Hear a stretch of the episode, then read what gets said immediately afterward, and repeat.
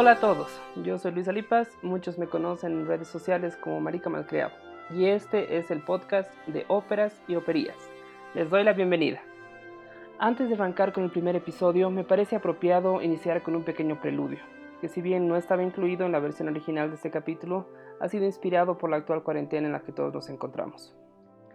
La idea original de este podcast ya viene marinando desde hace algún tiempo, Creo que fue el año pasado que se lo comenté a algunos amigos y con mi característica procrastinación fui postergando la cosa hasta que llegó octubre. Y obviamente Bolivia entró en un momento muy duro y nos tocó vivir días muy oscuros. Después de eso, como promesa de año nuevo, tomé la decisión de ponerme a trabajar y por lo menos averiguar qué había que hacer para tener un podcast. Como toda promesa de fin de año, no fue hasta el 13 de febrero que pedí ayuda y el buen podcastero Álvaro Rivera de Sintonizados me hizo un crash course sobre lo que había que hacer. Una vez más, mi decisión de acero fue sobrellevada por la procrastinación. Llegó mi cumpleaños el 3 de marzo, y el cumplir 39 años me hizo entrar en mi tradicional pánico cumpleañero. Mi típico, oh no, ¿qué he hecho de mi vida? Oh no, ¿cuál será mi legado? Bla, bla, bla, bla, bla. Al final me dije a mí mismo, ¿cómo no voy a poder hacer un podcast si tengo la formación y la pasión para hablar de música? Y bueno, la siguiente semana empezamos a entrar en cada vez más restricciones por la llegada del coronavirus. Pero la verdad es que la llegada del coronavirus y la cuarentena han sido una bendición para este podcast. Solo para el podcast. No, pues que no tenga empatía por todo lo que está pasando. Pero esta situación me ha dado mucho tiempo para su producción, escribir los episodios, etcétera, etcétera. Pero una vez que ya estaba todo escrito, todo listo, empecé a tener problemas con los derechos de autor. Un podcast de música obviamente necesita usar música. Entonces recopilé toda la música que necesitaba, las mejores versiones, los mejores directores, etcétera, etcétera. Y cada vez me rebotaban y me rebotaban el episodio diciendo que había problemas de copyright. Por último me mandaron un formulario que tenía que llenar por cada canción que usaba para que ellos aprueben y yo puedo usarlas. El último intercambio que tuve con mi distribuidora fue hoy 16 de abril y me aprobaron todas mis canciones excepto dos, las cuales lastimosamente serán omitidas, pero si no sigo adelante jamás saldrá este podcast y ya viene siendo hora. Así que no más retrasos, no más excusas y música maestro.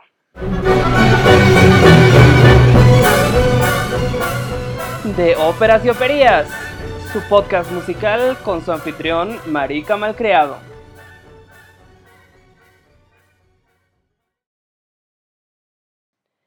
Bueno, después de esa energética introducción que espero les haya gustado, les quiero comentar un poco el por qué he creado este podcast, de qué se trata, etcétera, etcétera.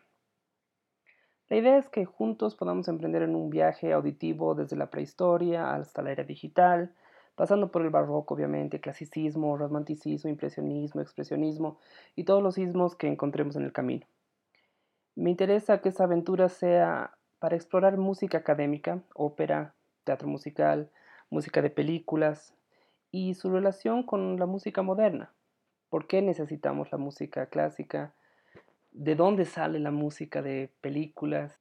¿Por qué mi fascinación con el teatro musical, por ejemplo? Y todo lo que vayamos encontrando relacionado a la música. Obviamente que todo en tónica de divertirnos y ampliar nuestro conocimiento. Creo que además con todo lo que está pasando todos necesitamos un momento para abstraernos de lo que está pasando. Entonces mi forma va a ser de compartir música y los que quieran sumarse a escucharla y hacer sugerencias de vez en cuando, bienvenidos y juntos vamos a estar más tranquilos. Ahora, este viaje al que los estoy invitando tiene que empezar por algún lado necesitamos un mapa para poder hablar tanto de Mozart como de Billie Eilish. Creo que necesitamos contexto, por eso este podcast va a empezar con una serie de capítulos concentrados un poco en la historia de la música y nuestra relación con ella. Yo sé lo que están pensando, Oaxaca, clases de historia de la música, alguien sáqueme de aquí, sáqueme de este podcast. Y si bien a mí la historia musical siempre me ha apasionado, entiendo que a muchas personas, a la mayoría de la gente, no le gusta y tiende a gruñir colectivamente cuando se menciona el tema. La mayoría de los profesores que enseñan historia en su clase musical, en primaria y en secundaria, se concentran en tres cosas. Memorizar, cuándo nació Bach, cuándo murió Beethoven, etc. Regurgitar la información, hacer repetir los nombres de compositores y sus obras. Y por último, repetir, escuchar la misma obra miles de veces. Todo esto además normalmente presentado de una forma súper seca, súper académica. Yo creo que hay mejores formas de enseñar historia de la música, mucho más divertidas y que vamos a absorberlas de mejor forma. Para ilustrar todo lo que yo quiero, voy a presentarles un montón de música, normalmente entre clips de 30 segundos a un minuto, que es lo que me permite el copyright. Ya les he mencionado los problemas que he tenido con eso. Y vamos a escuchar todo tipo de música, porque a mí me gusta absolutamente todo tipo de música. Bueno, es verdad, discúlpenme, esa es mi perrita chica que no me está dejando mentir. Es cierto, no escucharía el reggaetón en mis ratos de ocio, pero no deja de ser interesante para analizar y por supuesto me encanta bailarlo. Sepan que en verdad trato de escuchar de todo y ampliar mis gustos siempre. No se preocupen, mis preferencias musicales no influirán mucho en cómo conduzco este podcast. Les avisaré cuando algo no es de mi predilección, pero igual analizaremos y trataremos de descubrir puntos de encuentro con esa música. Pasemos al punto principal de este episodio que eh, yo he titulado La música académica y nosotros. Uno de mis mayores fastidios con algunos de mis colegas y profesores de música siempre ha sido esa un poco presumida suposición que la música seria, entre comillas, solo se produjo a partir del siglo XVII en salas de concierto de Europa Occidental y que nada musicalmente interesante ha sucedido después de Stravinsky. No pues, si ignoramos todo lo que pasó antes, vemos con desdén todo lo que pasó después de ese limitado, eh, además, espacio de tiempo y obviamente ignoramos todas las tradiciones musicales del resto del mundo, nos quedamos con solo la mitad de la historia de la música y con un fragmento pequeño de lo que realmente se hace. La música no va en línea recta, directa y progresiva de la música de Bach hasta la música de Lord o de Ricky Martin. Ningún tipo de música existe en un vacío. Ninguna melodía emerge de la nada. Toda música es heredera de miles de años de diferentes tradiciones y sincretiza un sinnúmero de culturas e influencias. Está interconectada con diferentes eventos históricos que van más allá de la música. Lo increíble es poder identificar y apreciar esta interconexión. Eso es disfrutar de la música en su verdadera dimensión. Jorge Drexler, el famoso cantautor uruguayo, lo expresa mejor en una charla TED donde dice, es muy importante conocer nuestras raíces, saber de dónde venimos, conocer nuestra historia. Pero al mismo tiempo, tan importante como saber de dónde somos es entender que todos, en el fondo, somos de ningún lado del todo y de todos lados un poco. Creo que eso se aplica muy bien a lo que quiero mostrar en este podcast sobre la música. Les dejo el enlace de esa charla en la descripción. Si quieren verla en su totalidad, realmente creo que vale la pena. Creo que conocer y comprender el origen de la música, sus influencias, sus estructuras, es por fin ver la película en brillante Technicolor en vez de solo blanco y negro. Si creen que estoy exagerando, creo que es buen momento para introducir un nuevo segmento, un juego al que he denominado...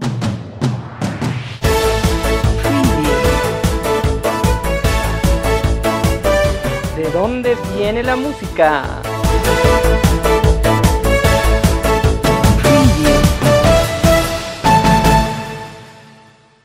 Bueno, bueno, si me estoy poniendo muy ñoño con mis efectos especiales y a ustedes no les gusta, pueden crear su propio podcast. Volvamos al tema. Hay varias formas en las que la música puede estar interconectada y haciendo referencia a material previo. Una de ellas es citarla directamente. Escuchen este fragmento. Fue la sensación musical hace algunos años y cementó la fama de una de las artistas que prácticamente ha definido una generación.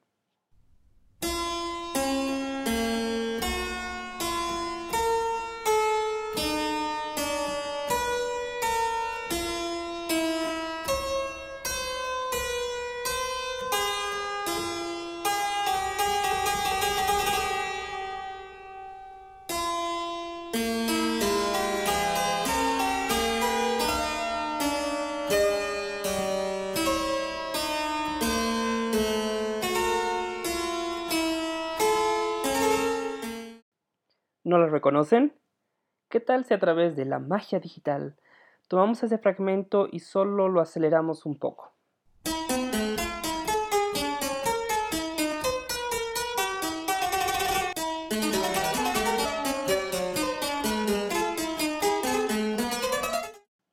Nada todavía.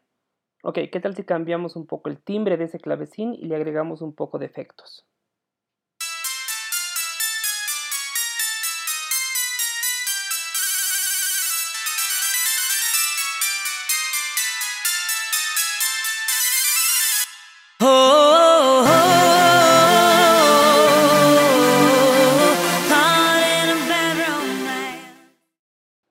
Fue obviamente Lady Gaga con Bad Romance, en la que cita la fuga número 24 en si menor del clave bien temperado de Johann Sebastian Bach. Pasemos a otro ejemplo. En este caso, el artista ha tratado en mayor o menor medida de transformar la música preexistente y producir algo nuevo inspirado en algo más antiguo. Escuchemos esta canción de Maroon 5 del año pasado para hacer la comparación. To the ones that we got.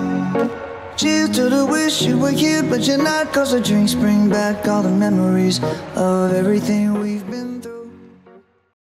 Ahora escuchemos la versión original en la que yo creo que está basada esta canción, que es el canon en re mayor de Johann Pachelbel.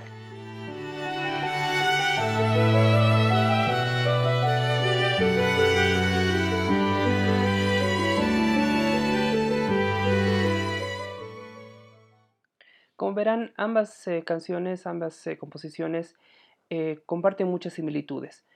ambas tienen una progresión de acordes similar, una melodía parecida. Y lo que estoy tratando de mostrar no es que Maroon 5 hace plagio, porque ese es un tema aparte, complicado y que merece todo un episodio. Y tampoco estoy queriendo decir que la música actual no es original. Ese tipo de referencias no se limita a la música actual. En el último ejemplo de este segmento de de dónde viene la música, les voy a hacer escuchar cómo Tchaikovsky, uno de los compositores rusos de más renombre del siglo XIX, hace referencia a un tiempo pasado con música folclórica. Escuchemos.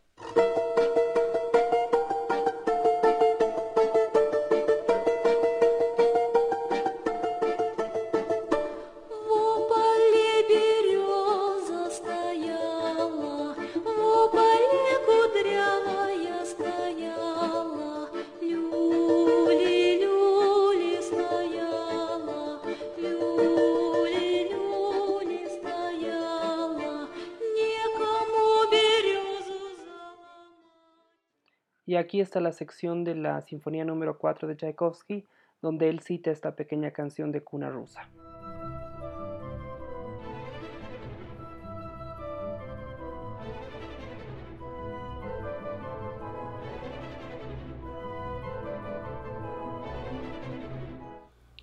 Así como el plata papá sirve como tema central de la quinta sinfonía de Beethoven, este de la canción de cuna rusa le sirve a Tchaikovsky como el motivo principal de desarrollo en su cuarta sinfonía. Creo que voy a repetir este segmento en todos los episodios o en la mayoría de los episodios, así que si les interesa que investigue de dónde viene un pedazo específico de música, simplemente me pueden contactar en las redes sociales. Voy a poner los enlaces aquí en la descripción. Así que por hoy este ha sido su segmento.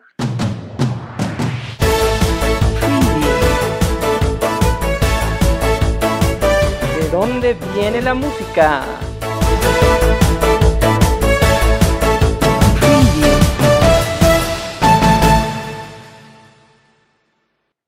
Bueno, las conclusiones de este segmento son que toda música puede ser rastreada hasta básicamente la prehistoria, si buscamos lo suficiente, y que todo tipo de música tiene influencias de sectores inesperados, como Tchaikovsky de una canción de cuna folclórica, así como Maroon 5 de música barroca, todo tiene referencias externas.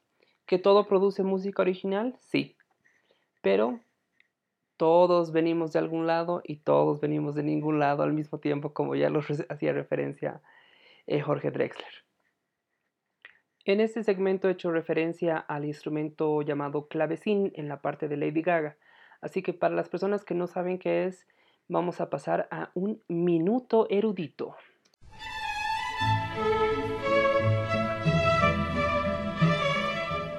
El clavecín, también llamado clave, clavicémbalo, clavicímbalo, gravicémbalo o cémbalo, es un instrumento musical con teclado.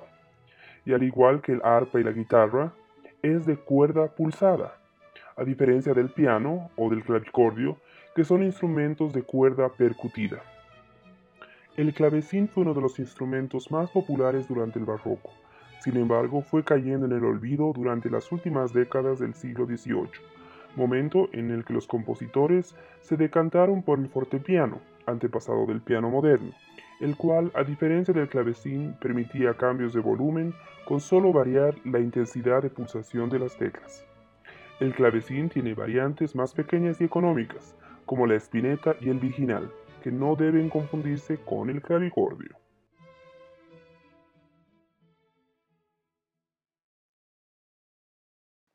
Bueno, queridos podcast escuchas, este ha sido su primer capítulo de, de óperas y operías.